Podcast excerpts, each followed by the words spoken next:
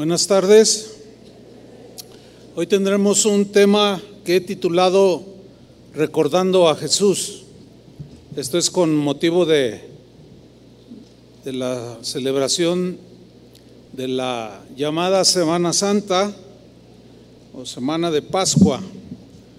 Y tomaremos la cena del Señor, pero yo quiero darles un, un mensaje al respecto.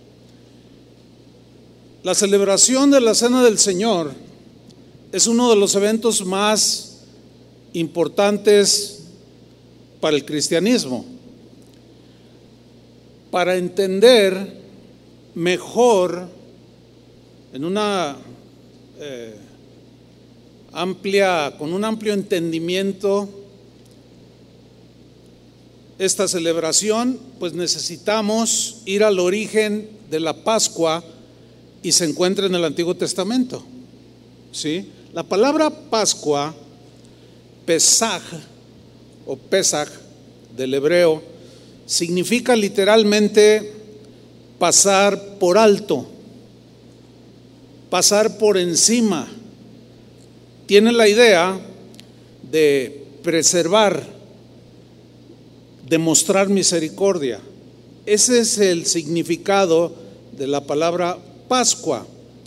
En Éxodo capítulo 12, versículo 1, tenemos la primera mención de la Pascua. Vamos a leerlo. Éxodo 12, 1. Se trata de la liberación del pueblo de Israel de la esclavitud de Egipto. Nueve plagas habían ya sufrido los egipcios y dice en Éxodo 12.1, habló Jehová a Moisés y a Aarón en la tierra de Egipto diciendo, este mes os será principio de los meses, para vosotros será el primero en los meses del año. Hablad a toda la congregación de Israel diciendo, en el 10 de este mes, tómese cada uno un cordero según las familias de los padres, un cordero por familia. Versículo 5, el animal será sin defecto, macho de un año, lo tomaréis de las ovejas o de las cabras. Versículo 6, y lo guardaréis hasta el día 14 de este mes y lo inmolará toda la congregación del pueblo de Israel entre las dos tardes. Y tomarán de la sangre y la pondrán en los dos postes y en el dindel, que era el travesaño que sostenía la construcción, la puerta en el dindel de las casas en la en que lo han de comer. Y aquella noche comerán la carne asada al fuego y panes sin levadura con hierbas amargas lo comerán. Versículo 11.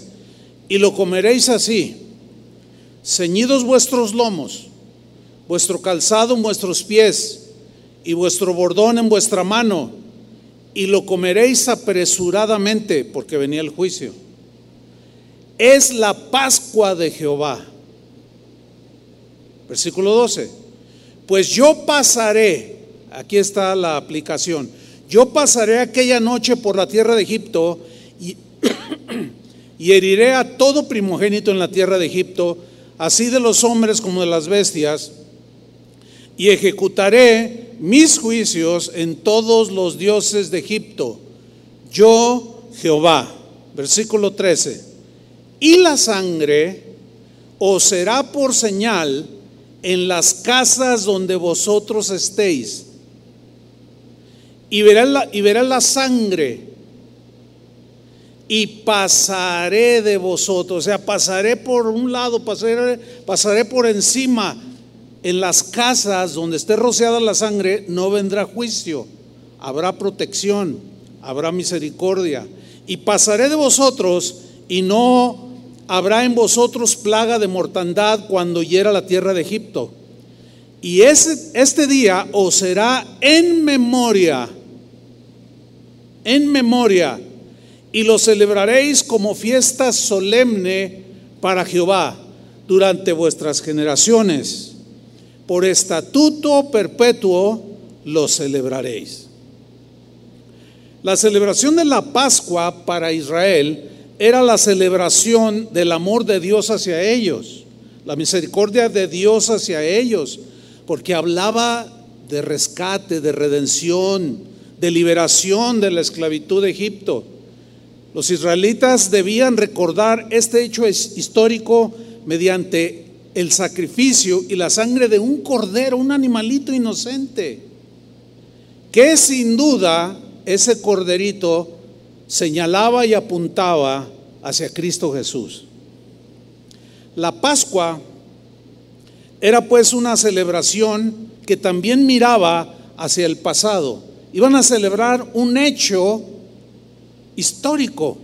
Miraba hacia el pasado, un pasado triste de esclavitud, pero también miraba hacia el futuro, una obra maravillosa de liberación de la situación que estaban viviendo los israelitas. En la Pascua, Dios pasó por alto el juicio y la destrucción de Israel. Solamente era para, el juicio fue para los egipcios, para Faraón que rechazaron a Dios, pero para Israel Dios pasó por alto el juicio y de ahí la palabra Pascua. Dios pasó por encima de los hogares de cada uno de los israelitas que habían cubierto los marcos de sus ventanas, de sus puertas, con la sangre de ese corderito inocente que previamente habían sacrificado. Entonces celebrar la Pascua los llevaría a los israelitas a no olvidarse de lo que Dios había hecho con ellos. Los llevaría a recordar su liberación para que se mantuvieran agradecidos, se mantuvieran fieles, amando a Dios hasta el final. Sin embargo, Dios les advirtió de que no se olvidaran de lo que Dios había hecho con ellos. Porque los, así somos los seres humanos, somos dados a olvidar los beneficios de Dios. Y Él les advierte que no olvidaran tan grande liberación y que terminaran abandonando al Dios que les había dado tan grande favor. En Deuteronomio 8, versículo 11, Ahí Dios les dice lo antes dicho. Cuídate, dice, cuídate de no olvidarte de Jehová tu Dios para cumplir sus mandamientos, sus decretos y sus estatutos que yo te ordeno hoy. No suceda que comas y te sacies y edifiques buenas casas en que habites y tus vacas y tus ovejas se aumenten. Esto es la bendición de Dios. Pero dice, cuídate de no olvidarte de Jehová tu Dios. Y la plata y el oro se te multipliquen y todo lo que tuvieres se aumente y se enorgullezca tu corazón y te olvides de Jehová tu Dios que te sacó de la tierra de Egipto, de casa de servidumbre. Esto es lo que Dios le había dicho a Israel acerca de la celebración de la Pascua en el Antiguo Testamento. Ahora, la Pascua en el Nuevo Testamento fue celebrada por Jesús y sus discípulos, pero Jesús en aquella noche previa a su sacrificio, cuando él comió el cordero de la Pascua con sus discípulos, le dio una aplicación asombrosa. ¿Por qué? Porque se colocó él, o sea, Jesús se colocó como el Cordero de Dios, inocente, sin mancha, sin defecto, que quita el pecado del mundo. Y fue esa noche cuando instituyó lo que hoy llamamos la Cena del Señor o la Santa Cena o la comunión. Todos son sinónimos. Justamente allí, en ese recinto donde estaba Jesús con sus discípulos, Ahí inició lo que hoy conocemos como el nuevo pacto, un nuevo pacto que Dios estaba sellando con la sangre de un cordero inocente, un pacto que tenía que ver entre Dios y los seres humanos, entre Dios y los hombres, entre Dios y su máxima creación, que es el ser humano, la sangre del nuevo pacto.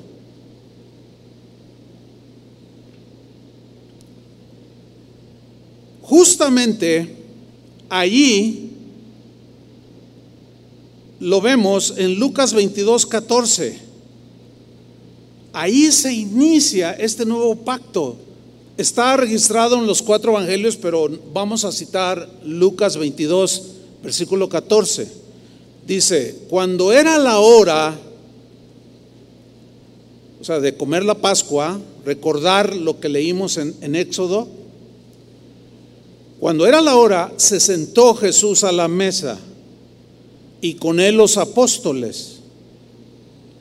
Y les dijo, cuánto he deseado comer con vosotros esta Pascua antes que padezca. O sea, había un anhelo en Jesús de comer ese corderito que previamente sacrificaron, pero él iba a darse una aplicación que cambiaría la historia del mundo. Se aplicaría ese corderito inocente a él, estaba señalándolo a él. Por eso Jesús dice, ¿cuánto he deseado comer esta Pascua? Allí, hasta el día de hoy, desde ese día hasta el día de hoy, la historia del mundo ya no fue la misma. Porque como dijo Juan el Bautista, he aquí el Cordero de Dios que quita el pecado del mundo cuando vio a Jesús acercarse. Ya había, o mejor dicho, estaba a punto de consumar la gran obra de salvación para todos los pecadores que somos los seres humanos. Dice en el versículo 16, porque os digo que no la comeré más. O sea, ya no iba a haber Pascua como se nos narró en Éxodo capítulo 12. No, ya no. Porque os digo que no la comeré más hasta que se cumpla en el reino de Dios. Y habiendo tomado la copa, dio gracias y dijo, tomad esto y repartidlo entre vosotros, porque os digo que no beberé más del fruto de la vid hasta que el reino de Dios venga. Y tomó el pan y dio gracias y lo partió y les dio diciendo, esto es mi cuerpo que por vosotros es dado. Haced esto, ¿cómo? En memoria de mí exactamente como le dijo a Israel, que lo hicieran en memoria del Señor. Versículo 20. De igual manera, después que hubo cenado o haber comido el cordero de la Pascua, tomó la copa diciendo, esta copa es el nuevo pacto en mi sangre que por vosotros se derrama. Yo trato de imaginar esa escena cuando Jesús está diciendo esto en aquel aposento donde estaba Jesús con sus discípulos, cuando les está diciendo esto, cuando les está dando a entender que Él era el Cordero que Dios había puesto para sacrificio, para perdón de los pecados, y que lo hicieran en, en memoria de esa liberación, así como Israel tenía que recordar la liberación de Egipto, así los discípulos, así los cristianos recordaríamos la liberación que el Señor hizo de la esclavitud del pecado en, la, en el que nos encontrábamos todos y cada uno de nosotros.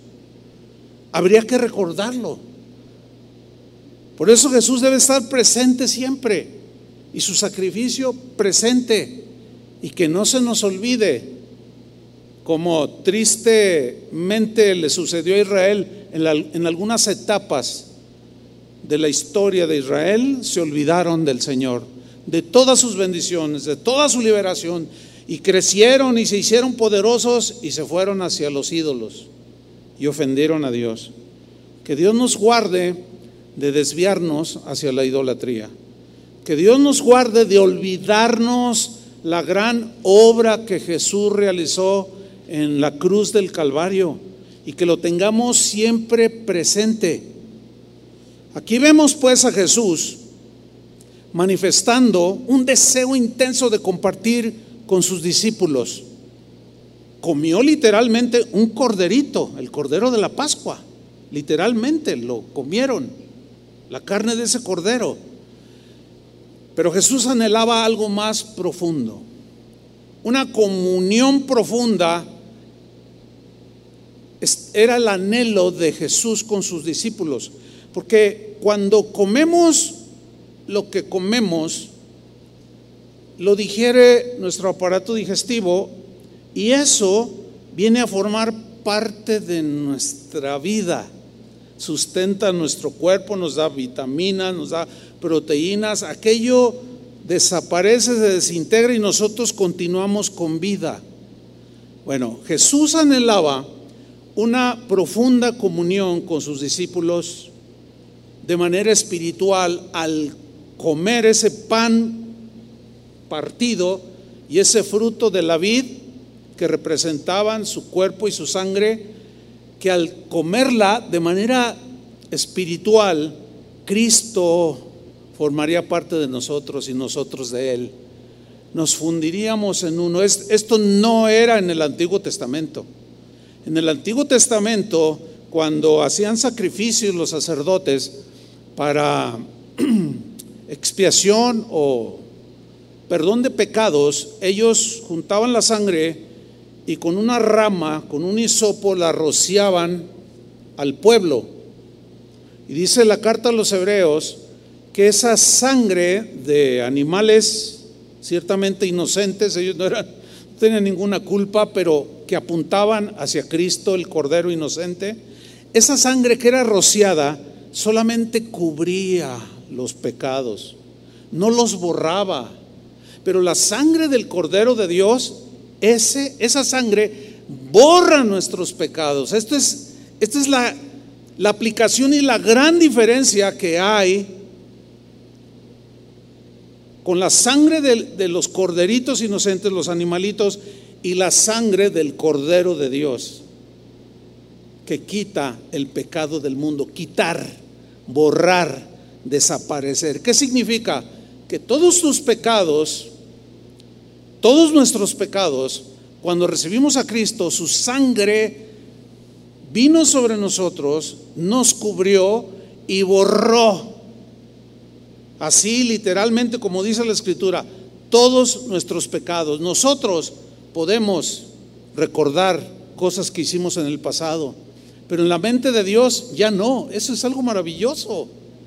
Ya no lo recuerda porque lo borró con el poder de la sangre de su Hijo Jesús. Jesús esa noche sabía que pronto sería, sería sacrificado y que su sangre sería derramada para que todo aquel que estuviera cubierto con esa sangre que se llevaba el nuevo pacto no muriera eternamente. Entonces la salvación llegaría y la condenación pasaría por encima de todo aquel que creyera en su muerte y en su resurrección. El apóstol Pedro, en su primera carta, en el capítulo 1, versículo 18, dijo lo siguiente, sabiendo, conociendo que fuisteis rescatados de vuestra vana manera de vivir. De eso fuimos rescatados, de, nuestra vana manera de vivir, esa vida que nos llevaba directo a la condenación. Pero dice, fuimos rescatados, la cual, o sea, vida vana, recibisteis de vuestros padres y ese rescate no fue con cosas corruptibles, como oro o plata. No, dice Pedro, sino con la sangre preciosa de Cristo, como de un cordero sin mancha y sin contaminación. Ahora damos gracias, pero no por, por el cordero que libró a Israel de Egipto, sino damos gracias por el Salvador.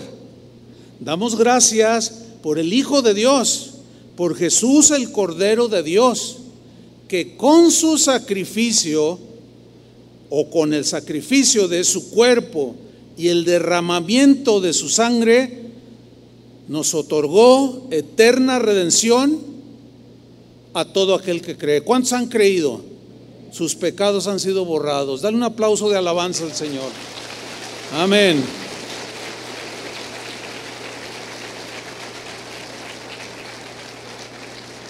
La, la Pascua que Jesús celebró aquella noche se convirtió en la primer cena conmemorativa. Esta cena ya no apuntaría al pasado de la liberación de la esclavitud de Egipto, no, sino apuntaría al sacrificio de Cristo en la cruz. El Cordero de Dios, Cristo nuestro Señor, quien entregó su vida y derramó su sangre en la cruz, vuelvo a repetir, para darnos eterna salvación y redimirnos de la esclavitud del pecado para siempre. Por eso es que los cristianos celebramos este acontecimiento histórico tan, tan, tan poderoso, tan maravilloso, que fue la pasión, la muerte y la resurrección de Jesús. Por esta razón, porque ya el Cordero de Dios ya fue sacrificado, es que nosotros ya no sacrificamos ni derramamos sangre de un animalito. Ya no. ¿Por qué? Porque el Cordero de Dios ya fue sacrificado. Y ahora tenemos libertad para entrar a la presencia misma de Dios el Padre por medio de ese sacrificio. La Biblia dice que cuando Jesús muere en la cruz, el velo del templo se rasgó de arriba hacia abajo. El templo que tenían los judíos en ese momento, había una separación del lugar santísimo donde estaba el arca de la alianza, que simbolizaba la presencia de Dios, pero había una separación por un velo bastante grueso que lo apartaba del lugar santo y solamente en el lugar santísimo podía entrar el sacerdote que estaba ministrando. Y la gente, el pueblo estaba allá, ni siquiera en el lugar santo. dice la Biblia en el Evangelio que cuando Jesús muere en la cruz y dice consumado es, el velo del templo se rasgó. De arriba hacia abajo, o sea, se abrió, porque de arriba vino la salvación. Y al rasgarse y abrirse, ya no hay separación. Ya no hay nada que impida que un ser humano que crea, se acerque a Jesús en arrepentimiento, que crea que Él murió por sus pecados en esa cruz, ya no hay nada que impida que esa persona se acerque con libertad y encuentre gracia, perdón y misericordia en el momento oportuno. Ya no hay división. Por eso hoy los cristianos ya no decimos que nos reunimos en un templo como en el del Antiguo Testamento, ¿Por qué? Porque el concepto de templo, de casa, habitación, pues ya no está en el Nuevo Testamento. Nosotros somos el templo del Espíritu Santo. Nos reunimos en un local X como este, pero espiritualmente no hay nada que nos impida acercarnos con libertad al trono de la gracia y encontrar consuelo, fortaleza, y todavía misericordia, gracia y perdón. Eso es maravilloso.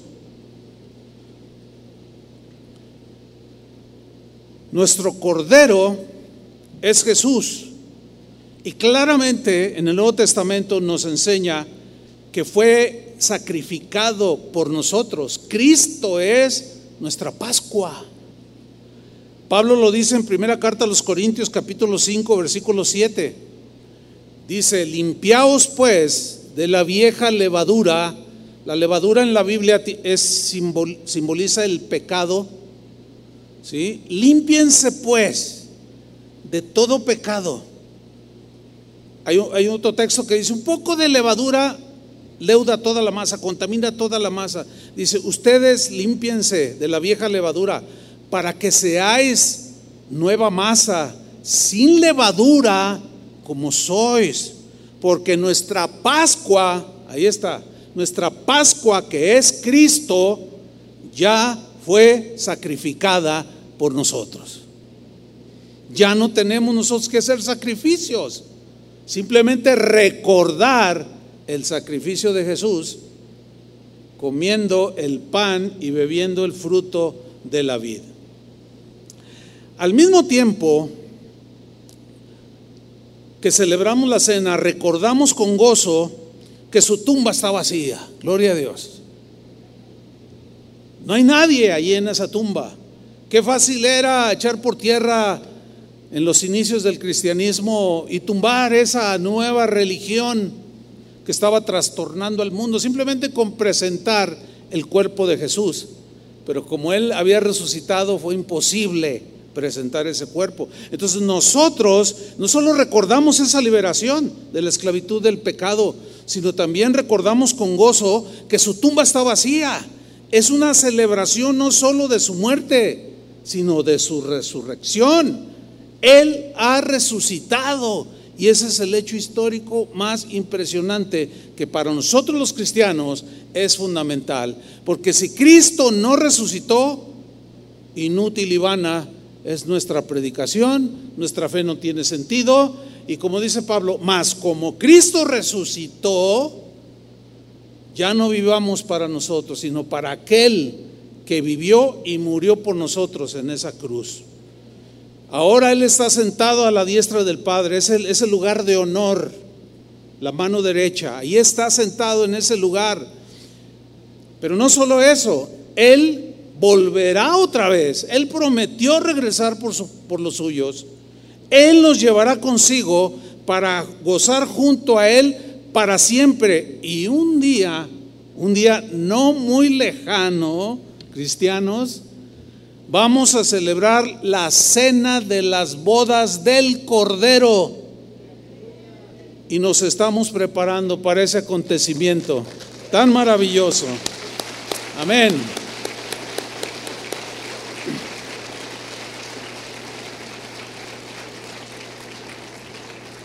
Ahora bien, es importante también y preciso observar algunos aspectos que la escritura menciona sobre la celebración de la Pascua o la Cena del Señor o la Santa Cena, como queramos llamarle, son sinónimos. Es preciso que observemos algunas cosas que yo quiero tocar a continuación. Miren, los cristianos en Corinto estaban cometiendo muchos errores. Ellos estaban cometiendo algunos, tenían algunas conductas que ofendían a Cristo mismo. Ellos estaban cometiendo abusos cuando se reunían para celebrar la cena del Señor, para recordar su liberación de la esclavitud del pecado. Estaban pasando cosas ya en el primer siglo. Estos primeros cristianos tomaron, eh, eh, empezaron a hacer una costumbre muy bonita de que, que consistía en celebrar con una comida, o sea, comida que llevaban ellos, su birria, torta ahogada, no sé. Ellos solían celebrar una comida antes de celebrar la cena del Señor. El propósito de ese convivio en el cual compartían los alimentos era tener comunión unos con otros. ¿Sí? Les llamaban fiestas ágape, fiestas de amor cristiano, así les llamaban. Pero estaba sucediendo que los ricos de la congregación en Corinto, de manera egoísta, no estaban compartiendo con los hermanos que eran pobres. Porque todos llevaban lo que nosotros hoy llamamos una comida o una cena de traje, que cada quien trae, ¿no? Algo que comer. Los ricos se estaban portando mal. ¿Por qué? Porque ellos no estaban compartiendo con los pobres. Había tacañería ahí y eso no es el espíritu cristiano.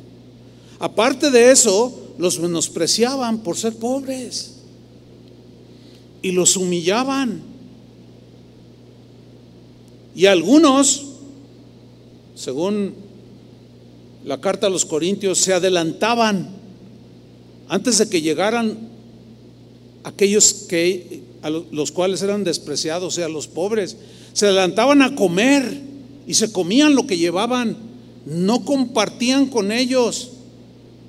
Y en, ese, y en esa actitud y conducta egoísta, en ese desorden, algunos, previo a la celebración de la cena del Señor, se excedían, comían como si fuera el último día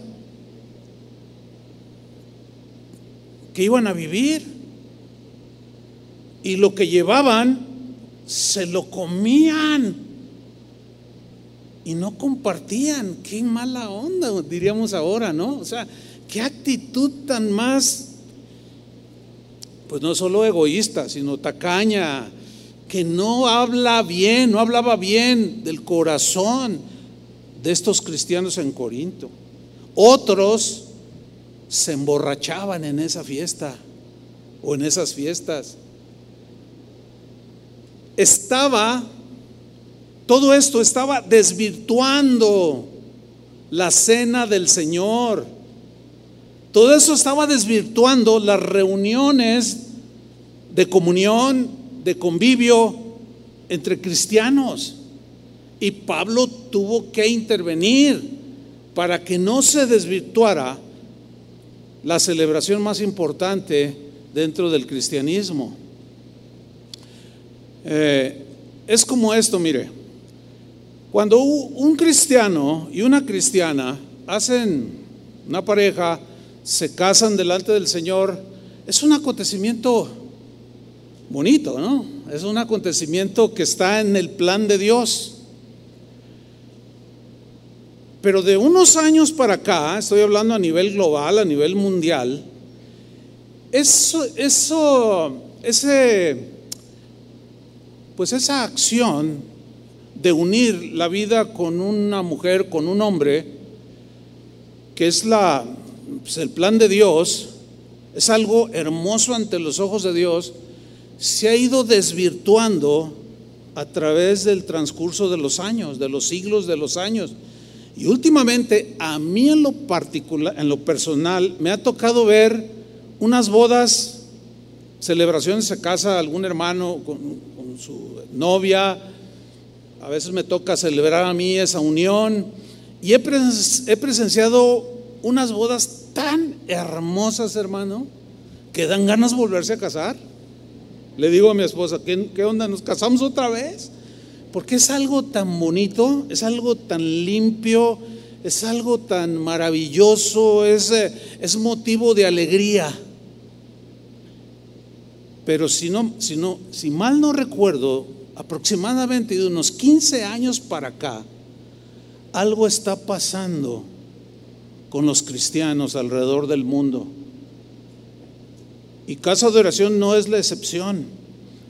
Es decir, algunos que contraen matrimonios, matrimonios se les olvida. Se les olvida lo que Cristo hizo en la cruz. Y de de la posibilidad de tener una celebración hermosa, llena de cantos de alabanza, llena de comunión, a mí me ha tocado y a veces hasta una que otra lágrima por ahí de dolor y de frustración. Más de una vez me han dicho, pastor, en cuanto usted se fue, Llegó el mariachi, sacaron las botellas, se pusieron a cantar música del mundo. ¿Cómo? ¿Y por qué? ¿Y por qué no lo hicieron cuando yo estaba yo? ¿Quién soy yo? ¿Quién soy yo para que de mí se cuiden?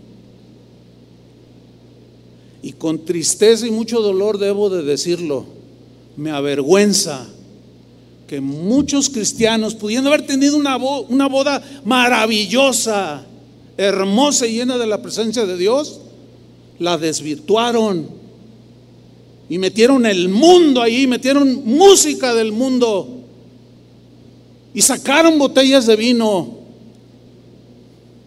Que Dios tenga misericordia de todos esos que pisotearon una celebración hermosa y también los que participaron. Y yo sé que algunos dicen, ay, qué exagerado. Mire, no me importa lo que piense, me importa lo que dice Dios. Y los corintios estaban desvirtuando la cena del Señor, pervirtiendo la comunión que tenían entre ellos. Y Pablo tuvo que intervenir y de ahí surgió la primera carta para arreglar todos los, los destrozos que estaban haciendo algunos cristianos en Corinto. Y Pablo les reprochó. Primera de Corintios 11:20. Aquí está, miren. Les dice, cuando pues os reunís vosotros, o sea, se refiere a la, al convivio previo a la celebración de la cena del Señor. Cuando reunís vosotros, esto no es comer la cena del Señor. O sea, iban a celebrarla posterior a esa comida, esa fiesta de amor cristiano. Pero se excedían, tenían conductas que avergonzaban el Evangelio. Dice el versículo 21 porque al comer, cada uno se adelanta a tomar su propia cena, o sea, su propia comida, en lugar de compartirla, si llevaban un pollo, decían, no, pues antes de que llegue aquel hermano, pues sí, es pobre, pero ha de andar en pecado, por eso le va mal y no tiene ni para comer. Me lo como yo. Qué mala onda, ¿no? Pero qué bonito es cuando se hace un llamado, hermanos, traigan despensas, miren, hay gente necesita, qué bonito, que, esa es una expresión de amor cristiano, compartir un poco de lo que Dios te da. Yo he visto con mis propios ojos gente recibir una despensa y derramar lágrimas. Porque no tienen, están en ese momento en escasez. Y benditos sean aquellos que con corazón generoso comparten de lo que Dios les da. Pero aquí los corintios se adelantaban y se comían su propia comida, dice. Y uno, y uno tiene hambre. Dice, sigo leyendo en el versículo 21. Cada uno se adelanta a tomar su propia cena y uno tiene hambre. ¿Por qué? Porque eran pobres y ya no les alcanzaba por esa actitud terrible, fea. Y luego añade, y otro se embriaga. ¡Wow! Hasta parece el siglo XXI. Y otro se emborracha. Dice, ¿qué, les está pasando, Corintios? En la versión en lenguaje sencillo, este versículo, 1 Corintios 11, 22, lo traduce así. Más bien, eso es una falta de respeto a la iglesia de Dios. ¿Y quiénes son la iglesia? Los miembros, las personas, somos la iglesia, no el edificio. Dice, es una falta de respeto a la iglesia de Dios o a los hermanos, al cuerpo de Cristo. Y es poner en vergüenza a los pobres. Es humillarlos a los pobres. Si los que quieren, si lo que quieren es comer, dice Pablo, el tono aquí eh, es, es de, de reproche. no es un tono amable el de Pablo aquí con los corintios, no, no, es un, es un tono de reprensión, ¿sí? Y claro, pues a, a nadie le gusta que lo regañen, ¿verdad? Por eso cuando eventualmente hay alguna llamada de atención de parte del Señor, pues le toca al predicador dar, dar el regaño. Y eso no le cae bien a, a mucha gente. No le gusta. No le gusta que le digan que corrija sus caminos. Pero eso es un desorden, eso deshonra y avergüenza el Evangelio que decimos creer. Sigo leyendo en esta versión. Si lo que quieren es comer, dice Pablo, y emborracharse, mejor quédense en sus casas. ¿O esperan acaso que los felicite? Pues no hay de qué felicitarlos. Ahora, esa frase, si lo que quieren es comer y emborracharse, mejor quédense en sus casas, no está diciendo como algunos lo han entendido, ah, entonces en mi casa ya me atraganto y me emborracho. No, no, no. Se entiende que mejor no, no vayan a la fiesta de amor cristiano con esa actitud tan, tan pobre, ¿no? tan, tan ofensiva hacia los miembros débiles y pobres de la congregación en Corinto. Entonces enseguida, si ustedes fijan se fijan en el versículo 22, Pablo continúa con un discurso donde incluye ya lo de la cena del Señor. Fíjate, en el versículo 23, 1 Corintios 11, 23, después de esa exhortación, de ese regaño, como tú lo quieras nombrar, Pablo dice, porque yo recibí del Señor. ¿Qué había recibido del Señor? La instrucción de cómo vivir la vida cristiana, de cómo celebrar y cómo recordar ese hecho maravilloso de Cristo en la cruz. A Pablo se le fue revelado el Evangelio de la gracia de Dios de una manera directa y soberana de parte de Dios. Él no lo aprendió de como los apóstoles lo aprendieron este, pues del Maestro Jesús, sí, pero cuando Pablo se convierte, Cristo ya había ascendido al cielo. Entonces, él recibió por revelación el Evangelio y ahí le fue dada toda la instrucción. Por eso dice Pablo, yo recibí del Señor. O sea, no es esto que estoy haciendo, Corintios, no es de mi iniciativa, no es mi molestia personal, no es mi enfado personal, no es mi iniciativa personal, son las instrucciones de Dios. Eso es lo que los Pablo les dice a los corintios para que entendieran lo serio que era vivir la vida cristiana como debe ser. Por eso Pablo dice, yo recibí del Señor lo que también os he enseñado. O sea, Pablo ya les había enseñado. Ellos ya sabían muchas cosas como nosotros aquí. Sabemos muchas cosas del Evangelio, ¿sí o no? A esas alturas, un cristiano que tenga por lo menos un año ya más o menos se da cuenta de qué se trata la vida cristiana. Entonces Pablo dice, yo lo recibí, pero les, les, he enseñado. No es mi enseñanza, no es mi doctrina, sino es lo que recibí de Dios. Y comienza a desglosar, desglosar el, el tema. Dice, que el Señor Jesús, sígame con atención, estoy en el versículo 23, la noche que fue entregado, tomó pan tomó pan. Ahora, ese pan que él tomó, en el Éxodo decía que ese pan no debía contener levadura. La levadura es lo que hace que se esponje el pan, ¿no? Porque la levadura en la Biblia es símbolo o apunta hacia el pecado. Un, un pecado que dejes ahí guardado te va a contaminar todo. Un pecado que no confieses va a leudar, contaminar toda la masa, se va a esponjar y vas a explotar. Bueno, eso es, obviamente es, es este, simbólico, ¿no?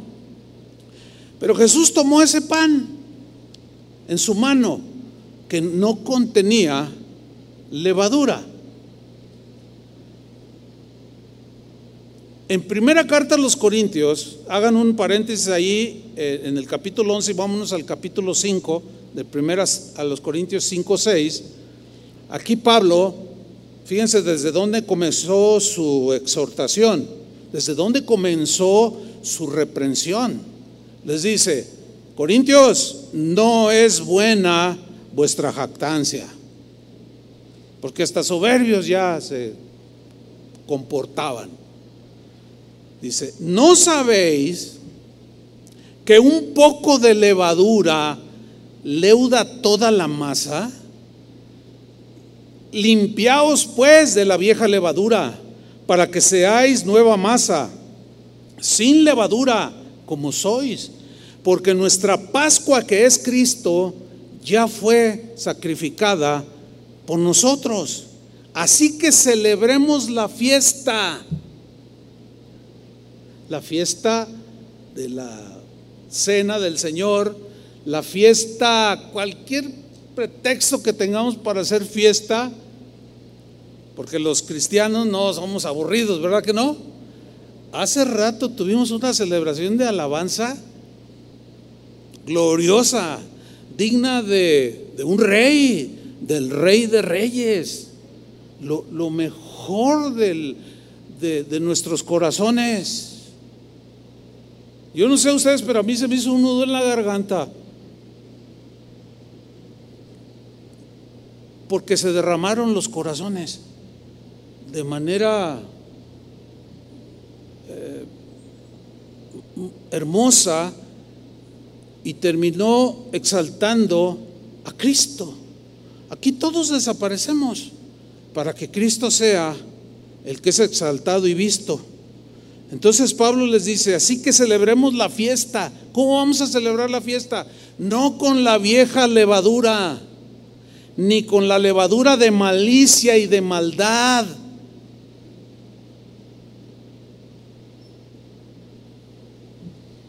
Cuando celebres tu cumpleaños, cuando celebres tu boda, honra a Cristo, honra al Evangelio.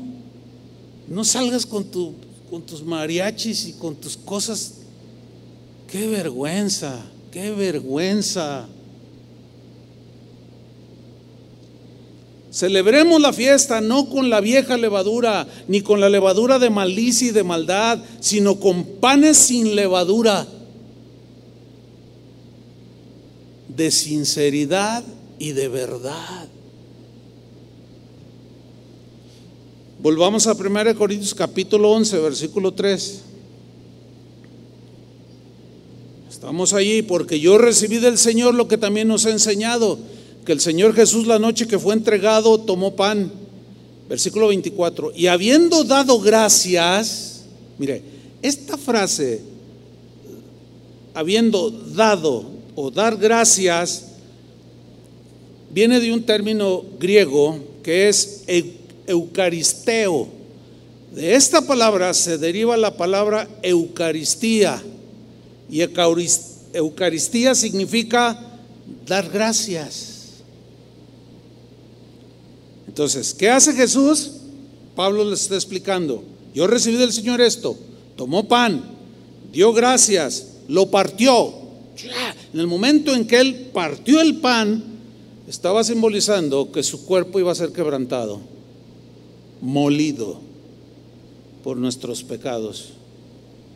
Y dijo, tomad, tengan, coman esto es mi cuerpo que por vosotros es partido. Ahora, ¿cuántos cuerpos tenía Jesús en ese momento allí presente en la cena? Pues nada más el de él. Entonces, cuando tiene un pan en la mano, es obvio que no tenía dos cuerpos. No había dos cuerpos de Cristo allí. Era su cuerpo. Y cuando él toma el pan era un simbolismo, así como el cordero de la Pascua en el Antiguo Testamento simbolizaba al cordero de Dios que quita el pecado del mundo, que es Cristo. Así ese pan que él rompió, partió con sus manos, simbolizaba el sacrificio, los dolores y la agonía que sufrió en su cuerpo. Dice, esto es mi cuerpo que por vosotros es partido, o sea, es simbólico. ¿Se entiende? Y luego añade, haced esto en memoria de mí. ¿Qué les dijo el Señor cuando mataron el cordero de la Pascua en, en el libro de Éxodo? Esto será para memoria, para que me recuerden, no se les olvide. Ah, bueno, hagan esto en memoria de mí. Versículo 25. Asimismo, tomó también la copa después de haber cenado, o sea, de haber comido el, cordero de la Pascua, diciendo, esta copa, o lo que contiene la copa, que era el fruto de la vid, es el nuevo pacto en mi sangre. Ya no la sangre de un animalito, ya no, sino del Cordero de Dios.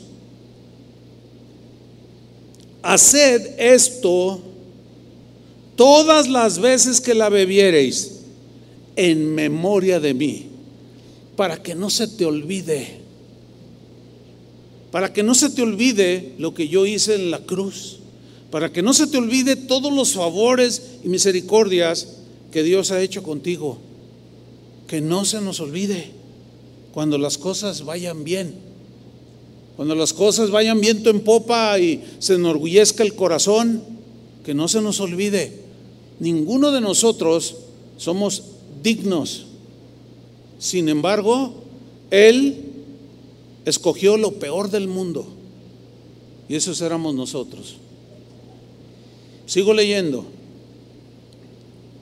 Versículo 26.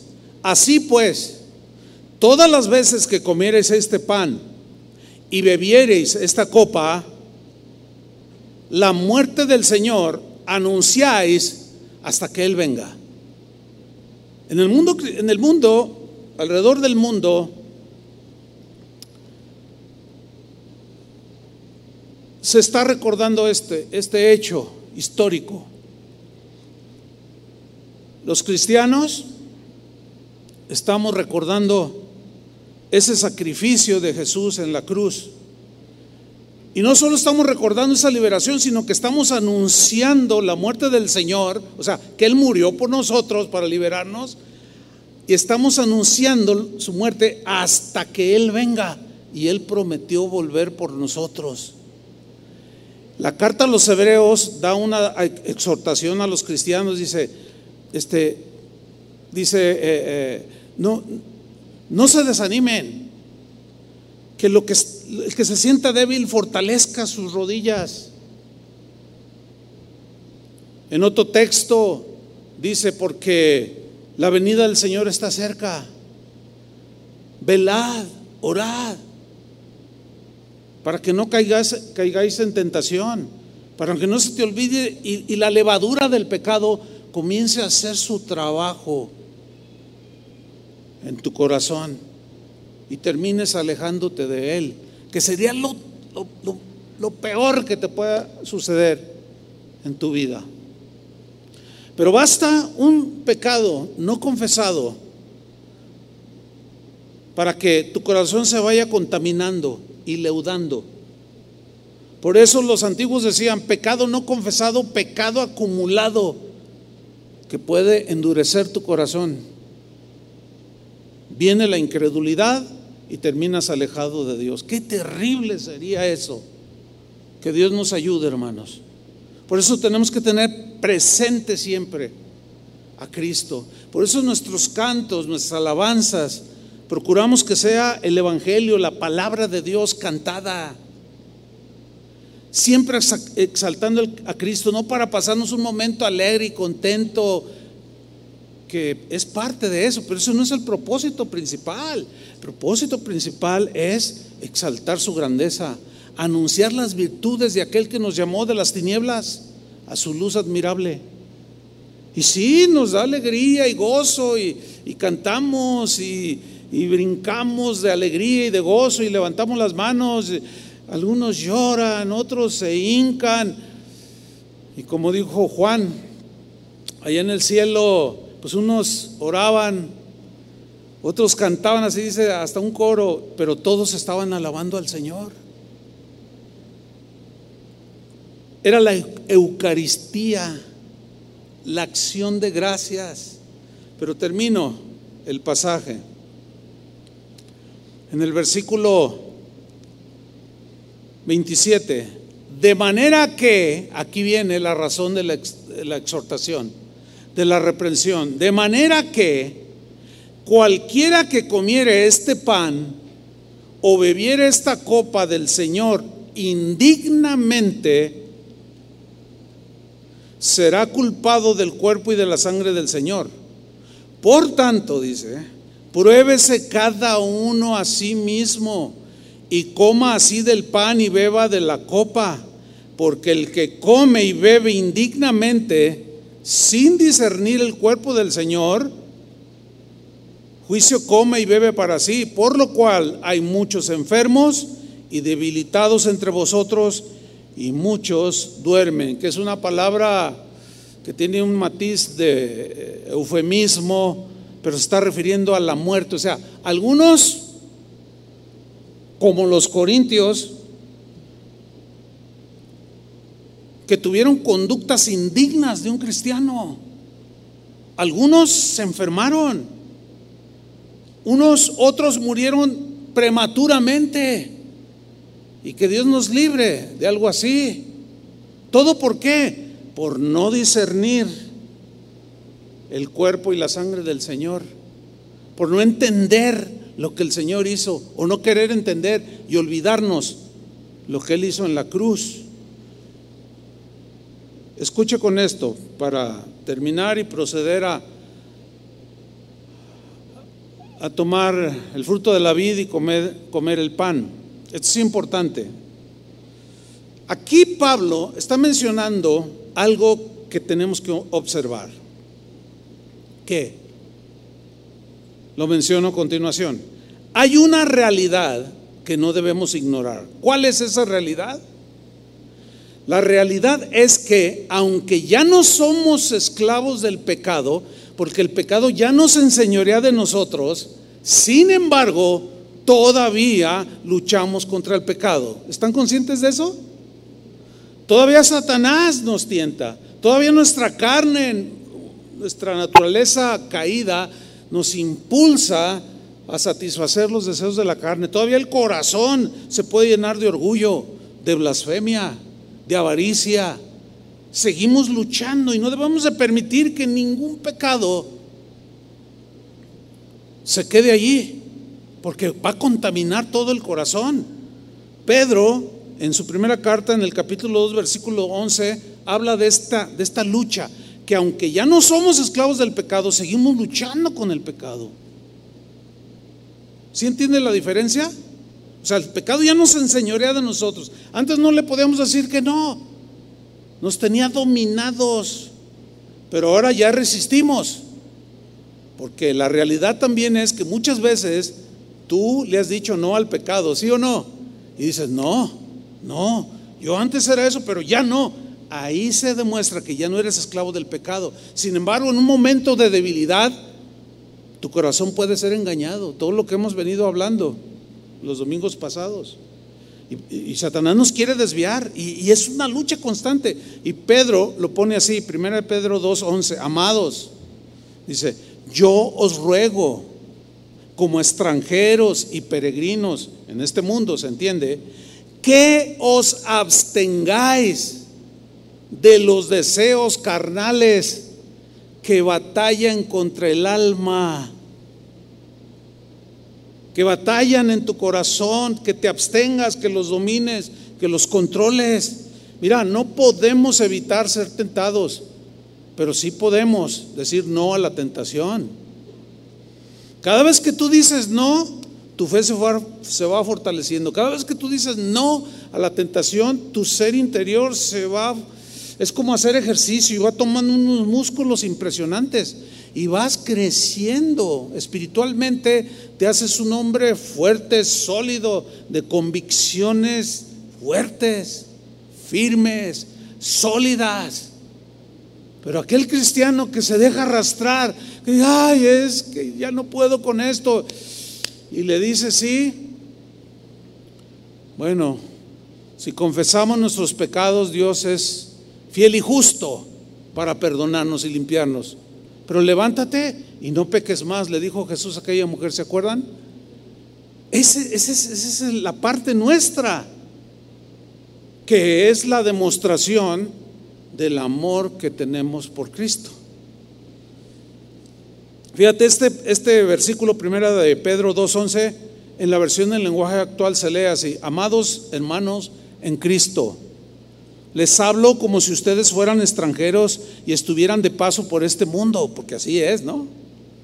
Dice, no haga nada que obedezca a sus malos deseos, pues esos deseos los llevarán a la perdición. Más claro que eso no puede ser. El pecado sigue causando mucho dolor y amargura. Sin embargo, Jesús anhela tener profunda comunión con nosotros. Y esta es a través de celebrar ese memorial por medio de comer y beber el fruto de la vid, lo estaremos recordando de esa liberación que él hizo para nosotros en la cruz. Por eso es que Pablo continúa en 1 Corintios 11, 27. Dice, de manera, de manera que cualquiera que comiere este pan o bebiere de esta copa del Señor indignamente será culpado del cuerpo y de la sangre del Señor. Escúcheme bien lo que voy a decir a continuación. Ciertamente todos somos indignos. ¿Está de acuerdo conmigo? No hay un solo, no, hay una sola persona en este mundo que, que sea digna de Dios. Todos somos indignos. Por cuanto todos hemos pecado y fuimos destituidos de la gloria de Dios. Todos somos indignos del Señor. Pero a lo que Pablo se refiere aquí es a la conducta pecaminosa, como la que los corintios estaban teniendo antes de tomar la cena del Señor. Egoísmo, glotonería, borrachera. A eso es a lo que Pablo, se refiere a una conducta irreverente, una conducta nada cristiana que los cristianos estaban teniendo en ese momento. Por eso en el versículo 28 dice, por tanto, pruébese cada uno a sí mismo. Póngame mucha atención. Es muy importante que entendamos que este pruébese cada uno a sí mismo no es una exhortación para abstenernos de participar en la cena del Señor. No. O sea, no significa, bueno, no coman la cena del Señor de manera indigna.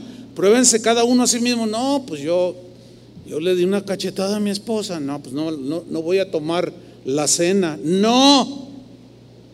No se refiere a no tomar la cena.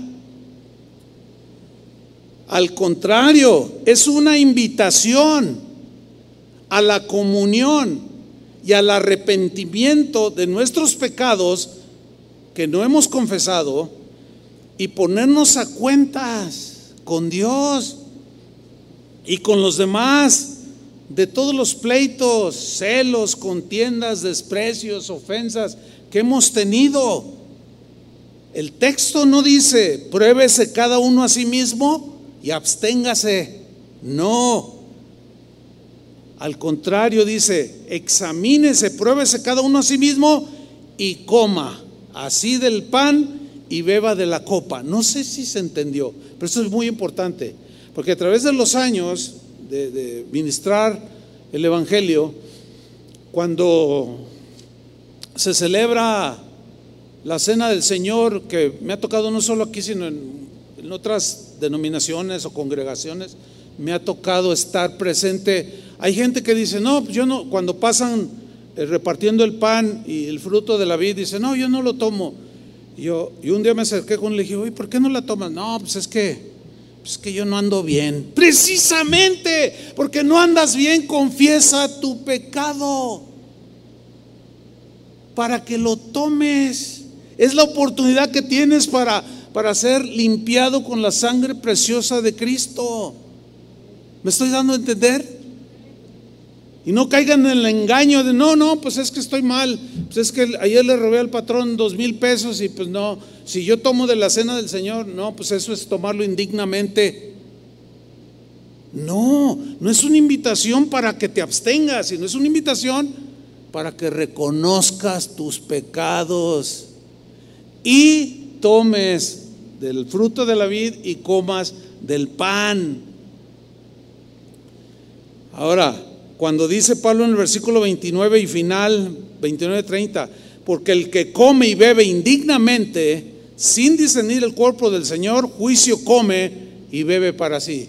Esto es así, que tú sabes que le robaste dos mil pesos, va a haber santa cena, y dices, ah, que al cabo tiene mucho dinero, mi patrón, y no te arrepientes y lo tomas, juicio comes, condenación. Es algo fuerte, hermanos. ¿Por qué? Porque se trata de valorar lo que Jesús hizo en la cruz. ¿Me explico? Y no debemos de tomarlo a la ligera. Al contrario, es la oportunidad para pedirle perdón. Señor, tú conoces mis pecados, tú conoces mis pensamientos. Perdóname, Señor, límpiame, porque quiero tomar con acción de gracias y recordarte mi liberación. Entonces, es la oportunidad que Dios nos está dando para confesarle nuestros pecados. Y no terminar ahí. Al salir, restituir. Y proponerte ya no pelear ya pararle con tantas broncas que traes ahí, tantas ofensas que son indignas de un hijo de Dios.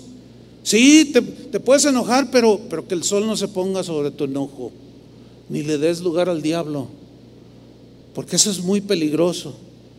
Entonces, hermanos, recordemos al Señor. Espero se haya entendido el mensaje. Siempre me gusta hacer explicarlo mejor con la gracia que Dios me ha dado para que no haya dudas. Espero que ninguno de los presentes aquí se abstenga de comer el pan y beber de la copa, previo examinarse y reconocer que mientes, que tienes celos, que eres envidioso, que tienes una mente sucia. Hagámoslo pues, hermanos. Pónganse de pie. Les voy a pedir que se quiten ahorita porque, pues, su mascarilla. Como no vamos a cantar ahorita, ya, ya que cantemos, pues se la vuelven a poner. Es como cuando nos sentamos a comer, pues tenemos que quitárnosla, ¿no?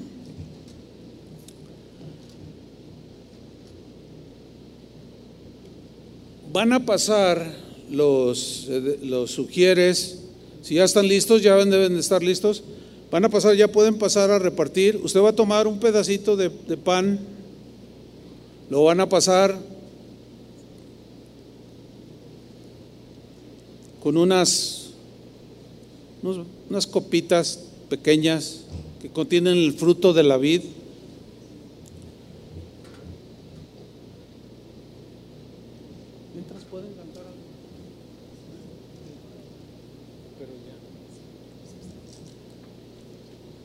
Mientras reparten y toman cada uno, yo les voy a indicar cuándo lo vamos comiendo y tomando. Mientras vamos a adorar al Señor, cierra tus ojos y pruébate a ti mismo, examínate a ti mismo. Dile, Señor, pues tú conoces mi vida, conoces mis, mi caminar en este mundo, nada te es oculto. Tú conoces mi sentarme y mi levantarme. Has entendido desde lejos mis pensamientos. Tú conoces mi andar y mi reposo. Y mis pasos no te son desconocidos. Y tú que conoces las intenciones del corazón, tú eres el único capaz, Señor, de juzgar nuestras acciones porque miras al corazón. Nosotros los hombres juzgamos mal porque nada más vemos lo de fuera, pero tú, Señor, miras el corazón, miras lo profundo.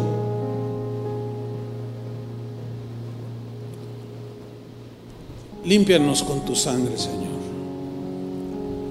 Perdónanos de nuestros pecados. Tu sacrificio sigue siendo efectivo el día de hoy. Después de más de dos mil años, tu sacrificio sigue vigente.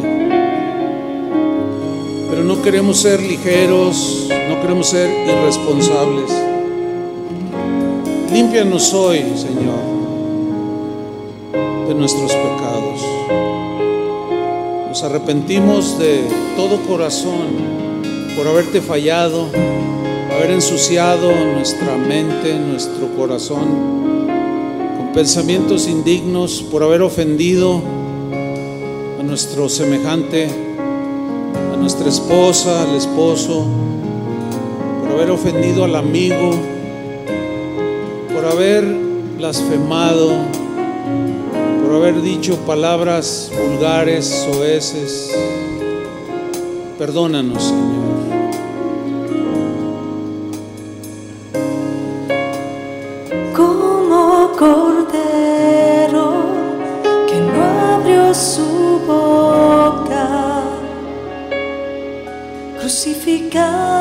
En un madero, fuiste molido por mi pecado y por tu herida fui sanado. Y el castigo de mi paz fue sobre ti. Angustiado y afligido por mí. Y aunque deseaste no haber sufrido así, fuiste obediente hasta la muerte de cruz. Oh Jesús, ¿cómo no? Voy a rendirme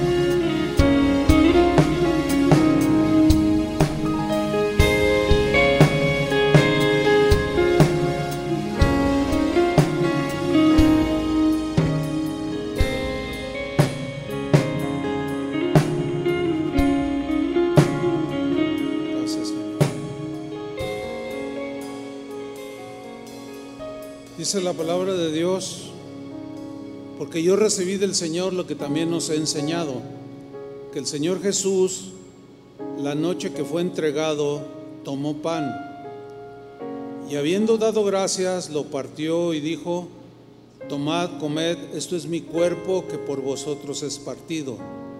Haced esto en memoria de mí. Padre, te damos gracias por este pedazo de pan que tenemos en nuestras manos, que simboliza tu cuerpo quebrantado, flagelado,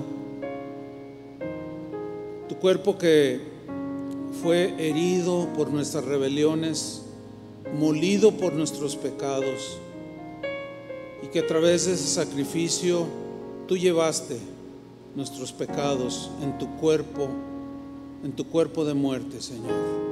Y hoy te recordamos, hacemos esto en memoria de ti, recordando tu sacrificio en esa cruz, en esa cruenta cruz, en esa cruz que te vio morir y fuiste un espectáculo penoso para todo el mundo de aquel entonces, pero que para nosotros fue nuestra salvación. Comemos el pan del cual damos gracias, Señor, por el fruto de la tierra, del trigo con el que está hecho este pan. Te damos las gracias, Señor, y queremos tener comunión contigo y te recordamos en este momento. En el nombre de Jesús. Comamos el pan, hermanos.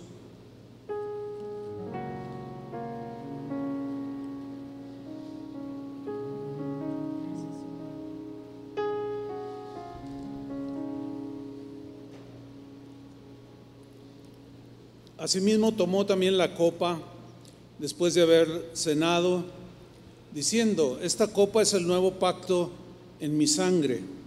Haced esto todas las veces que la bebiereis en memoria de mí.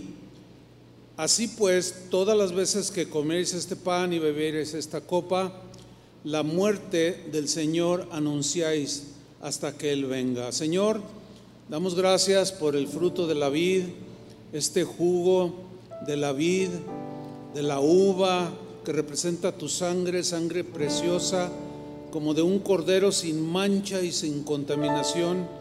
Cristo nuestra Pascua, que derramaste gota a gota en aquella cruz, en aquella cruz que te levantó y para unir a la humanidad contigo, Señor, por medio de tu perdón, por medio de tu redención y hoy te recordamos, Señor, y que esta sangre preciosa representada por este jugo de la, uva, por este fruto de la vid, siga limpiando nuestros pecados. Hoy te recordamos, Señor, bendita sea la sangre preciosa del Cordero de Dios. Bebamos, hermanos.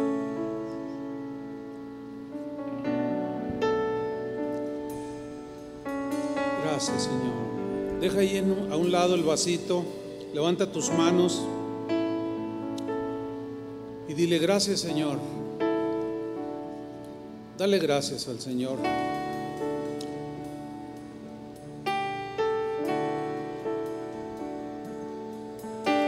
Tu amor es incomparable, Jesús. No hay nadie tan hermoso como tú. Eres tú mi primer amor, lo más grande de mi vida. Eres tú mi prioridad. Tu perdón es inexplicable. Señor, tú tomaste mi lugar en esa cruz. Y tú nos mostraste al Padre un carácter justo y recto la gracia y la verdad. Eterno, el creador,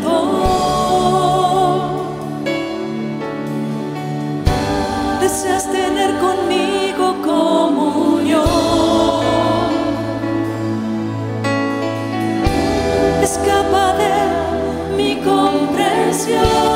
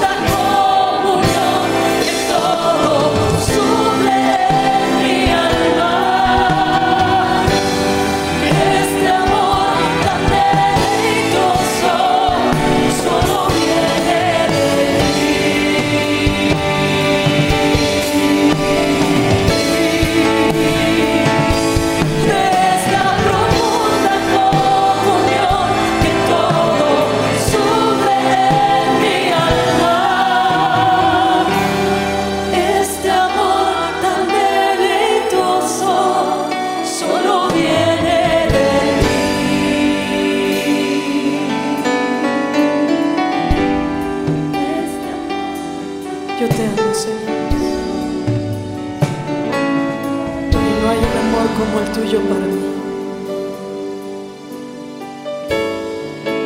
Quiero decir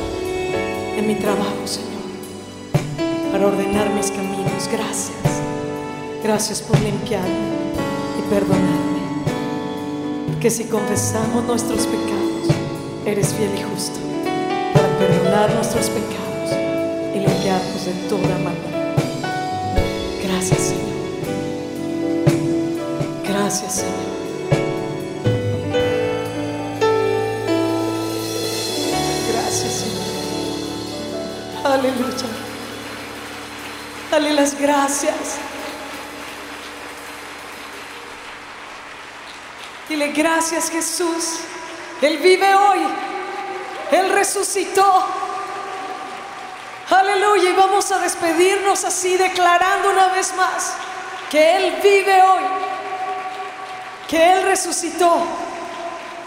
Dale ese aplauso más fuerte a Él.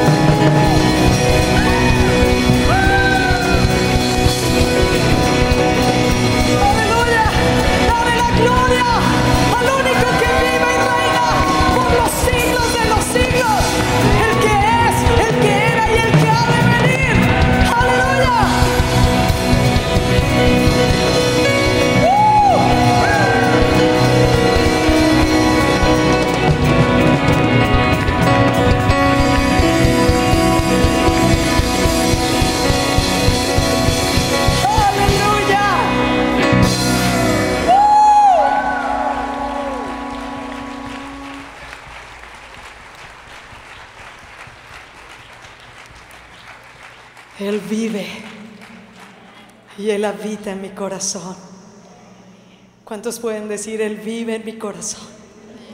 Aleluya. Qué maravillosa noche nos ha regalado nuestro Señor. Demos respuestas a Él. Sí, honrale otra vez. Sí, Él lo merece. Él lo merece. Él lo merece. Es el único que levantó sus brazos en esa cruz para morir por nuestros pecados. Él merece. El mejor aplauso de tu vida es para Él.